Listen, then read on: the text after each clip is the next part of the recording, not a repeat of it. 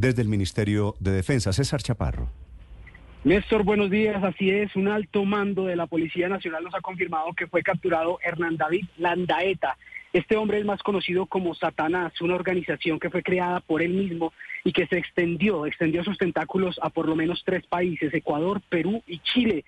A Colombia llegó hace un par de años como una, un brazo armado y el más sanguinario del tren de Aragua y así empezó a dominar varios sectores que antes eran dominados por colombianos, especialmente del microtráfico.